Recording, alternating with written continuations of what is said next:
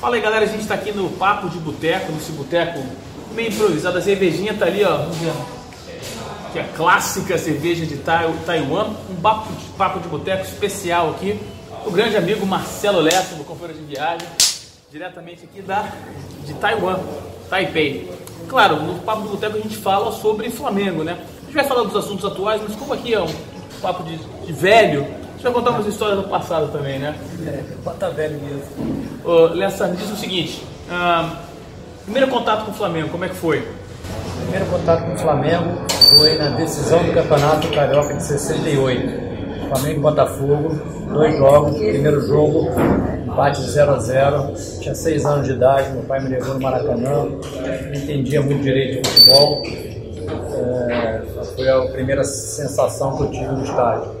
O segundo jogo, graças a Deus, eu não fui, o Flamengo perdeu, o Botafogo foi bicampeão naquele ano, mas já deu ter um gostinho. Isso em 68? 68. Então você viu a carreira de um tal de Arthur Antunes Coimbra, começo ao fim? Cara, vi. Desde a época que ele jogava no, na época júnior, né, não era sub-20, e eu fui vendo alguns jogos até eu completar é, 12 anos, foi em 74 foi quando eu comecei a ir ao Maracanã com frequência. Tá? Então, um amigo do meu pai fazia questão de passar lá em casa, me pegar e a gente ia todos os jogos. Então, naquela época, em 74, o Flamengo tinha Zico, Doval no ataque, Geraldo no ataque demolidor.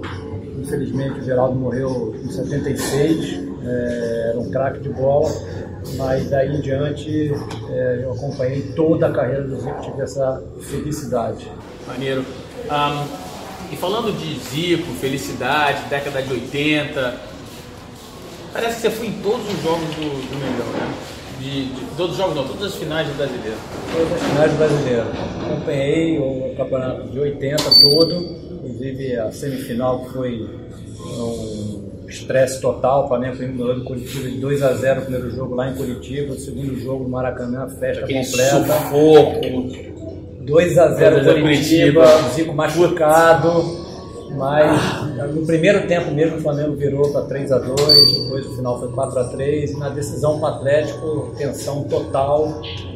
É, Estava lá também, na final. Aquele gol do Nunes foi um negócio assim, inesquecível foi o início da, da, Quer dizer, o início em termos nacionais. O início mesmo do grande Flamengo dessa geração foi em 78. Foi. Você podia dizer que o gol do Rondinelli, o gol do Rondinelli foi marco naquela mudança? Marco na mudança. O Flamengo, na verdade, é, o Flamengo teve, fez um grande campeonato brasileiro em 75, morreu na praia, infelizmente, contra o Santa Cruz. É, Fez um grande campeonato brasileiro em 76, também morreu na praia, não se classificou para semifinal, nenhum dos dois campeonatos, mas já tinha um time muito bom. E em 78 foi premiado com, eu também estava lá, com o gol do Rondinelli, quando o empate favoreceu o Vasco e a gente fez o gol aos 43 minutos do segundo tempo. Ah, em 79 nós ganhamos dois campeonatos carioca. O Júnior Capacete, se não me engano, o Júnior Capacete inclusive fala que se não houvesse aquele gol do Rondinelli, provavelmente uma boa parte da história maravilhosa não aconteceria. Aquele, aquele gol foi místico, né? Sim, sim. É. Não dá para saber. Ele é, dá para dá para ele analisar melhor. Fazer um parênteses aqui, eu lembro da estreia do Júnior no Flamengo, Putz. de lateral direito, Flamengo e América, decisão do terceiro turno do campeonato de 74. Naquela época eram três turnos, o América ganhou a Taça Guanabara, o Vasco ganhou o segundo turno, o terceiro turno, Flamengo e América, e o Júnior fez um gol quase do meio de campo. Foi o primeiro gol da vitória 2 a 1 Com isso houve o um triangular, e o primeiro jogo do triangular foi Flamengo e América de novo, e o Júnior fez mais um gol de lateral direito. Meu Deus! Mas lá, como você quer um bate-papo, não uma entrevista, é Claro, a gente tem um prazer enorme. A gente contar a história, a gente está viajando aqui com um amigo nosso também, né? Aqui a gente viaja, a gente tenta viajar uma vez por ano. A gente tem esse prazer enorme de viajar com o Botafoguense, que a gente vai sacaneando o cara a viagem inteira. Era até, até, ele apareceu aí num dos pós-jogos, ele estava sentado atrás, assim, mexendo no computador, mas enfim. Um, falando de, de futebol e diversão e tal, um, O Campeonato Carioca antigamente tinha uma importância grande, tá? agora acabou nessa importância, né? Agora a importância mesmo é sacanear o Botafogo, né? Não, sacanear o Botafogo, Vasco e Fluminense. Principalmente, porque na época, nessa época, é, eram duas coisas que chamavam atenção. Primeiro, o Flamengo era freguês do Botafogo. E segundo, o Fluminense tinha vantagem no número de títulos. E isso eles exploravam muito bem. Para piorar ainda mais a história, 15 de novembro de 72, eu também estava lá. O essa, essa história é bacana, né? Ganhou de 6 a 0 do Flamengo, no aniversário do Flamengo, e daí em diante, todas as vezes que jogava Flamengo e Botafogo, alguém levantava uma placa 6 a 0. com 6 a 0 é... E o Flamengo até devolveu o 6 a 0 em 81, várias vezes teve para devolver o 6 a 0 então eu já vi o Flamengo ganhar de 4 a 0 do Botafogo e a torcida do Botafogo sair sacaneando o Flamengo. O Flamengo saindo triste. Tendo... E você estava lá no 6x0? Estava no 6x0. Eu acho que foi a vez que eu vi a torcida vibrar mais, mais que em qualquer título, foi aquele 6x0, o gol do Andrade. Eu estava dois anos depois no 6x1. 6x1. Que não foi igual, mas enfim, foi o 6x1. Não era, não podia ir no 6x0. E vem cá, mudando de pau para cabaça aqui, é, cara, a gente, a gente critica muito o Flamengo, algumas contratações, alguns problemas, mas eu, cara, eu tô esperançoso com, com Jesus, com o Jorge Jesus. É, eu acho que vai dar um toque de qualidade, toque diferente. Eu acho que o Abel, assim, é, foi muito pragmático, se preocupou muito com os resultados, com o emprego dele foi mal, né? O Abel não foi mal, né, cara? Ele não tem o perfil de treinador do Flamengo. O Flamengo tem que ter um treinador que coloca o time para frente. A torcida não, não, aceita um time defensivo, um time é. que jogue por uma bola. É... Cara, desde 2004 eu tenho birra com Diga-se de passagem, né? Você também foi nos dois jogos no Santo André, né? Eu também fui, morava em São Paulo, fui no palestra, o Abu batismo de falta no finalzinho. 2x2. e depois eu também fui ao Maracanã, tragédia. Uma situação normal de temperatura e pressão, esse cara seria pessoa não grata no, Flamengo. Não, esse cara é uma pessoa não grata para a torcida do Flamengo. É. Ele não foi para a diretoria do Flamengo, mas para a torcida do Flamengo. Boa parte da torcida do Flamengo, a parte que se lembra de como aconteceu, como o Flamengo colocou, sei lá, nem me lembro, 80 mil pessoas no Maracanã é, para jogar com o Santo André na final da Copa do Brasil pelo empate e pre precisando só do empate e jogando para empatar. Uma vergonha, ele segurando o time. Então, realmente não tem nada a ver com o Flamengo. A, a, torcida que se lembra disso nunca aceitou ele de volta, por mais que ele tenha tido um cartaz gigantesco, campeão mundial pelo Inter, campeão brasileiro pelo Fluminense, e o Flamengo não, aceitou, não nunca aceitou. É, eu, eu, cara, eu até tentei, até fiz uma força para aceitar, mas é, assim que ele começou com aquela história de time A, time B, no, a gente tinha um time A que não era bom e tinha um time, tinha um time B que também não era bom e não conseguiu desenvolver. E aí começamos a jogar de forma retrancada, três volantes, virava mexido e enfiava três volantes, enfim. Jesus, Jorge Jesus. Uh, eu estou esperançoso. Eu, pelo que eu pesquisei, ele é um cara obcecado no trabalho, é um cara que faz o time jogar com intensidade. É, eu estou esperançoso, cara. Eu acho que falta para o Flamengo um treinador que é, coloque sangue nos olhos do, dos jogadores. Entendeu? Os jogadores têm, eu acho que os jogadores do Flamengo têm prazer de jogar no Flamengo, ganham bem, recebem bem, a torcida apoia mas eu acho que falta sangue nos olhos de, no momento decisivo, nos jogos decisivos, é, os jogadores terem vontade de vencer e não com uma, um comodismo de empatar com o São Paulo fora de casa um bom resultado, empatar com o Palmeiras fora de casa um bom resultado, perder para o Inter é normal, isso não existe. Isso é uma grande cagada também do Abel, né? Essa história de perder é normal, não, então, é uma grande cagada do Abel, mas isso já vem de algum tempo. É. Você parar para pensar quanto tempo o Flamengo não ganha do Grêmio é, lá fora, quanto tempo o Flamengo não ganha do Inter lá fora, quanto tempo o Flamengo Atlético ganha do Paranaense. Atlético Paranaense, a última vez no Campeonato Brasileiro foi em 73, do Grêmio foi em 80 e 95. É, do Palmeiras até ganhou, acho que na época do Wagner Love ganhou, tem 9, 10 anos. E não é, não é só isso, é ter vontade de ganhar. O Flamengo ganhou do Cruzeiro a, na estreia do, do Hever, com o gol do Hever. O Flamengo não jogou para ganhar. O Flamengo ganhou do Atlético Mineiro ano passado, Independência. O jogo foi massacrado. É, nesse jogo eu tomei muita pancada no coluna do Fla, porque eu reclamei do jogo. O Flamengo deu um chute no gol e só fez aquele gol porque o zagueiro errou, o Vinícius Júnior roubou a bola e deixou o Everton na cara do gol. Então a gente precisa separar o que é o resultado do que é o jogo. Aquele jogo era é uma, um exemplo de que o resultado não foi o espelho do jogo. Ótimo, o resultado foi maravilhoso. O Flamengo, o Atlético seria líder naquela rodada se tivesse ganho o Flamengo. O Flamengo disparou na liderança, enfim. Mas o fato é que o Flamengo assim, ganhou aquele jogo sim do Atlético, mas no ano passado ganhou de quem mais fora de casa dos grandes? Ganhou no final do campeonato do Corinthians e do Cruzeiro, quando já não tinha mais chance de campeão. Quando precisou ganhar do Internacional, do Grêmio lá fora. A gente já, do Santos, que empatou. Então você acha que Jesus, Jorge Jesus, tô fazendo brincadeira não, Jesus é o sobrenome dele, não quero, enfim. Um, Jesus, Jorge Jesus, parece que ele tem uma pegada diferente. Né? Isso que a gente espera na volta do, da Copa América. Você tem preocupação de ser um técnico estrangeiro? Nenhuma, nenhuma. Nenhuma preocupação. Eu acho, inclusive, que hoje no Brasil é, não tem um técnico de nível é, diferenciado os dois que estatuam no Campeonato Brasileiro não estão disponíveis. Eu acho que são o Fernando Diniz e o Sampaoli. Então, qualquer um outro seria uma, é, uma, uma, uma, de novo, é, comodidade, conveniência, porque nenhum deles que, está que está disponível, estaria disponível traria o, o estilo de jogo que o Flamengo precisa. O Flamengo precisa e tem, e tem elenco para isso. É, o, o Diniz, um, eu tenho a preocupação de que o Diniz nunca, nunca vai dar certo no futebol brasileiro.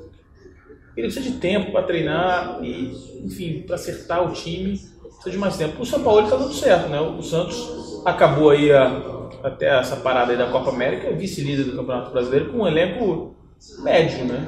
É, se a gente, se a gente comparar, né, não precisa ir muito longe, o exemplo da final da Champions League. Dois técnicos que um está há quatro anos, outro está há cinco anos, sem ganhar absolutamente nada, e as diretorias é, é, mantiveram, os mantiveram é, e prestigiaram, está aí o resultado.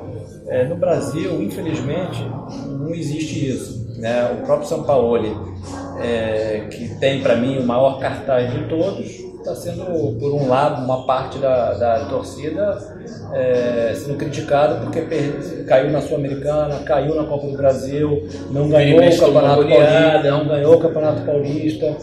O Fernando Diniz, infelizmente, eu acho que ainda não foi testado com um elenco à altura. Então, para mim, está fazendo, é, tirando leite de pedra com o elenco que o Fluminense tem apesar de que está lá embaixo na tabela. Então, é, dependendo da diretoria, agora mudou a, a, a presidência do Fluminense. Está arriscado a mais uma, duas derrotas ele cair como caiu ano passado com o Atlético Paranaense. Deixou uma semente plantada, o Atlético foi até campeão da Sul-Americana, né, com o mesmo estilo de jogo, mas ele não resistiu. É, eu tenho preocupação que a gente perca novamente bons técnicos, porque o futebol brasileiro precisa de muito essa história de resultadista é um rótulo que criaram também, mas a verdade é que a gente não, não, não tem um trabalho de longo prazo. Tem nenhum técnico. Olha só, os técnicos que a gente tem disponíveis hoje é, que estão com um trabalho de médio e longo prazo, o Mano Menezes, que vai cair no Cruzeiro há muito tempo, está muito mal esse ano. O Renato Gaúcho, que também não vai bem. E é isso, né? São os dois. Mas só se mantiveram porque na largada ganharam títulos. Ganharam títulos. Não teve, não teve nenhuma outra razão. A questão é que o Flamengo, é, graças a Deus, o Flamengo mudou de patamar. De 2015, 2016 para cá, o Flamengo passou a disputar os títulos e principalmente passou a disputar o Campeonato Brasileiro de pontos corridos, coisa que o Flamengo não fazia. Depois da quinta, sexta, oitava rodada, brigando pelo rebaixamento. Ou estava brigando pelo rebaixamento, ou já estava numa distância tão grande do, dos líderes que a meta era uma vaga na Libertadores no máximo. E agora não, o Flamengo mudou de patamar. Exatamente por ter mudado de patamar, a torcida é. espera um título de grande porte. Então essa pressão é que faz com que o Flamengo também mude de, de, de técnico maior frequência. E também porque os últimos, vamos combinar, fraquíssimos, fraquíssimos, não, não deram certo. Foram escolhas erradas, erradas. da diretoria. Agora, quem te irrita mais? Sacanagem, né? Quem, qual lateral te irrita mais? Sempre o que está jogando. o que está no banco é, o melhor. É o melhor. melhor. Eu costumo dizer que Pará e Rodinei é seno e cosseno. Se levar ao quadrado é somada a um. Muito fraco. Não pode o Flamengo é, investir, investir, tanto dinheiro em contratações e não ter. O problema da lateral direita já existe há quatro anos. Então, desde a saída do Léo Moura, né? Desde a saída do Léo Moura. E não é possível que a, nenhuma diretoria entenda isso. Quer dizer, óbvio que agora entenderam, trouxeram Rafinha e tal, mas é, eu acho que a gente já perdeu muito, muitos pontos e talvez algumas eliminações por conta disso. E essa história do Rafinha é o seguinte, né? A gente já está imaginando que o Rafinha vai chegar jogando, comendo a bola, né? Mas se você olhar, por exemplo, o Everton Ribeiro, demorou um tempo para ele se firmar. Normalmente o jogador precisa desse, dessa readaptação, né? Esse é o preço que a gente pode pagar de trazer um, um, um, jogador de fora no meio da temporada. Aconteceu com o Everton Ribeiro, aconteceu com o Diego. Vitinho ainda não começou nem a jogar. Né? Vitinho, aconteceu com o Diego. Então, é, o jogador entrando no início do ano, ele tem tempo de fazer pré-temporada, tem um campeonato carioca para aquecer, etc. E depois entrar no ritmo. Coisa que o Arrascaeta é. teria poderia ter entrado até um pouco antes se o Abel tivesse escalado. Outra cagada, né? É. passagem. Então eu acho que o Rafinha, mas o Rafinha de perna engessada vai ser melhor do que o Pará e o Rodinei. Somados, né? Somados. Somados. A galera fala que o, o Rodney corre muito, né? Vai ser atleta, né? Pô. Ele tá no esporte errado, ou era atletismo, ou era luta greco-romana, alguma coisa, coisa assim, assim. Ou, ou animador de, de churrasco. Eu vou mandar bem com o cara. O cara é gente boa pra caramba. Gente boa, né? Até, às, vezes, às vezes eu dou uma cornetada nele e eles falam, porra, sacanagem, o cara é gente boa, né? É, gente boa. Mas ele ser gente boa, ele sentaria aqui tomar uma cerveja é, com a gente. vamos tomar cerveja com o Rodinei, fazer um churrasco, pô, mas não, tá convidado. Mas não jogar no mas Flamengo. Não jogar no Flamengo. Ainda mais a gente que viu o Leandro, né? Jorginho. Nossa senhora. Bom. É, é sofrimento, né? É, não, é sofrimento mesmo. E pior que é sofrimento de verdade. Você viu essa parada que o, o Jorge Jesus vai trazer sete caras para a comitiva dele? Vai dar uma chacoalhada no Flamengo, vai não? Eu acho que deve dar uma chacoalhada. Eu acho bom, eu acho bom, porque eu acho que eu, a partir do Flamengo é, traz um cara desse gabarito, desse porte, tem que dar todas as condições para ele produzir. Não adianta deixar o cara e, e, com limitações. Então vamos ver se ele realmente consegue.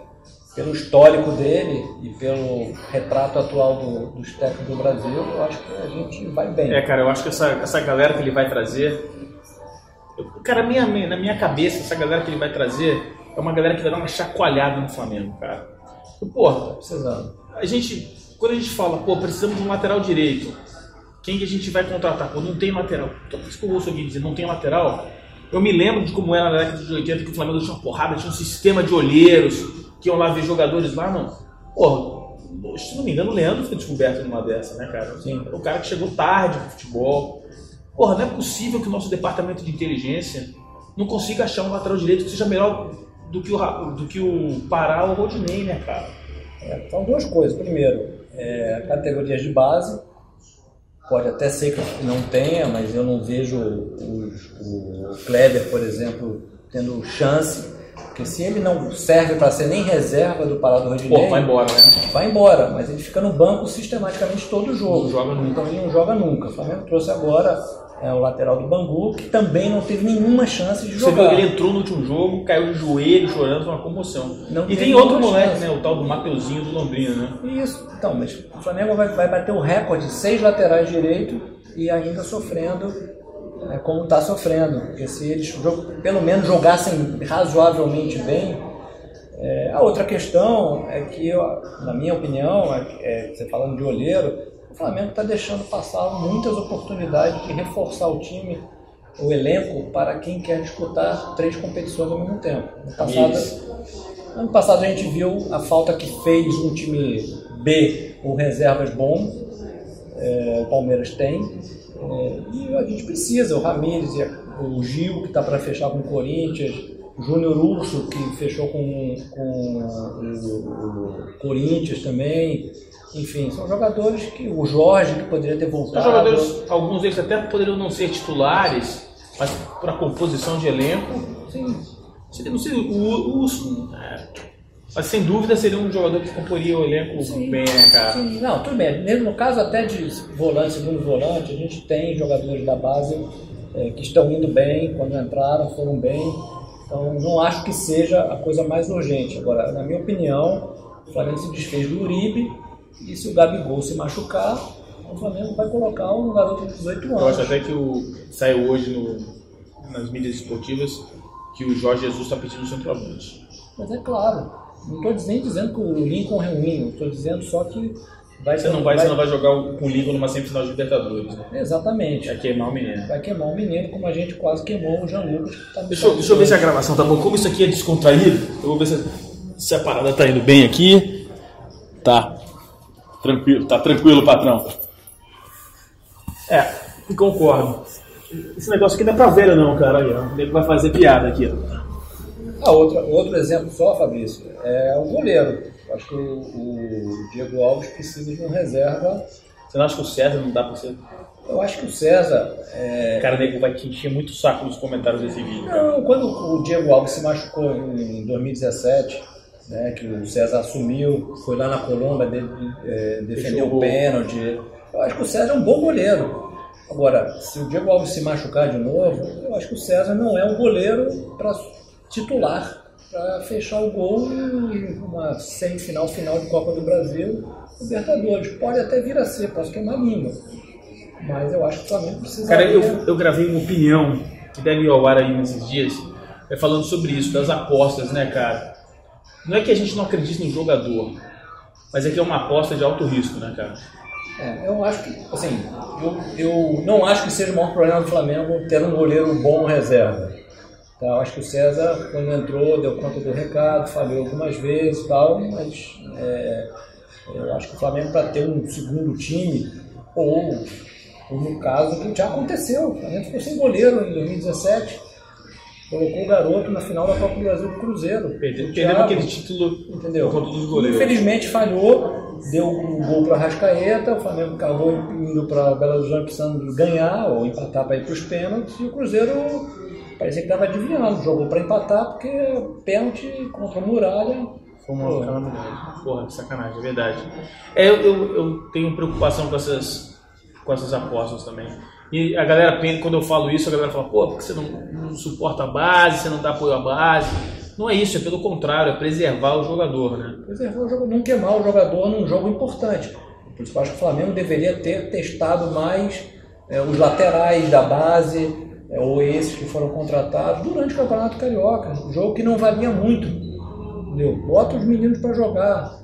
É, jogar toda quarta e domingo, Pô, bota o time principal todo domingo, quarta-feira, o jogo que não está valendo. O Flamengo teve várias oportunidades de fazer isso e só fez quando assim, é, realmente não, não, não dava mais. Mas...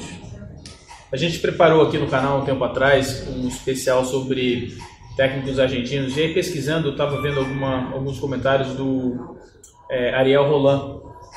E ele estava comentando o seguinte, que a Libertadores não parece, mas é um torneio muito bom para lançar jogadores. E as primeiras rodadas são importantes, mas não muito. E depois, se você lançou um jogador no começo da Libertadores e ele jogou os seis primeiros jogos da fase classificatória, ele já está preparado para o resto. Ele já passou. A gente não faz isso, né? A gente já chega com o time meio preparado, meio pronto, e a gente acaba não. Né? Um exemplo disso é, foi o jogo do Flamengo com o River Plate ano passado. O Flamengo não se decidiu se queria ganhar do River Plate e ficar em primeiro do grupo, é. ou assumir que não ia ganhar do River Plate e poupar o Paquetá. Poupar o jogador, inclusive o Paquetá, que estava pendurado. Acabou indo com o time titular, não jogou para ganhar, não ganhou e ainda ficou sem Paquetá. E aí entrou o Jean Lucas. jogou muito mal no primeiro jogo. Não que ele tenha sido culpa dele a derrota por 2 a 0 mas jogou mal como o time todo jogou mal, mas ele foi meio queimado depois disso, quase não jogou mais. Então foi emprestado esse ano pro Santos. E foi para o São Paulo, né? Tomara que volte. Volte, vai voltar melhorado, mas foi uma perda de oportunidade aí pro garoto. E pra gente acabar aqui esse nosso papo de, inter... papo de intervalo, um papo de boteco em Taiwan, um papo internacional de boteco, cervejinha rolando. Ah, tá esperançoso no resto do campeonato? Estou muito esperançoso para a temporada. Acho que essa temporada, é, as duas competições eliminatórias do Flamengo, graças a Deus, foi razoavelmente bem no sorteio. Né, na Copa do Brasil vai pegar o Atlético Paranaense decidindo em casa. Acho que tem grande chance de passar para mais uma semifinal e pegar Grêmio ou Bahia. Eu acho que o Flamengo tem time para ir para a final, disputar. Na Libertadores, graças a Deus, ficamos em primeiro, pegamos o Emelec, grande chance para a quarta de final. O Flamengo tem mais time tanto no Internacional como no Nacional do Uruguai. Quer dizer, está na hora do Flamengo realmente falar, bater na mesa e falar: eu sou bom, eu vou conquistar. No Campeonato Brasileiro são oito pontos de diferença para o Palmeiras. No passado, é o Flamengo estava oito pontos de diferença. Entendeu? Então é, tem que acreditar que o Flamengo vai retomar e o Palmeiras também vai dar uma caída, porque até agora só perdeu dois pontos no campeonato inteiro, em nove jogos. Está mais difícil, mas é, com essas duas competições aí com chance, eu estou bem esperançoso nessa, nessa temporada. Muito bem esperançoso. Lessa, muito obrigado, parceiro. Eu que agradeço aí. Prazer imenso, cara. A gente precisa fazer isso mais vezes. O Lessa que é do Rio, eu moro na Nova Zelândia, a gente já se conhece quase 20 anos já. Ah, e a gente tem essa oportunidade de uma vez por ano fazer essas viagens malucas.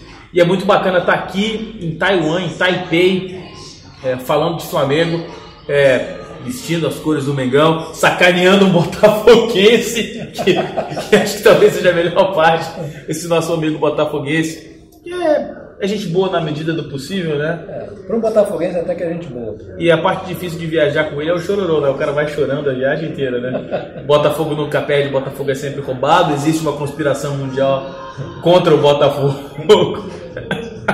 Mas é isso aí. Valeu, galera. Se liga aqui no canal, deixe o seu like, se inscreva, participe, marque o sininho de notificação. Esse foi o Papo de Boteco, diretamente de Taiwan, aqui em Taipei City. Abraço, galera.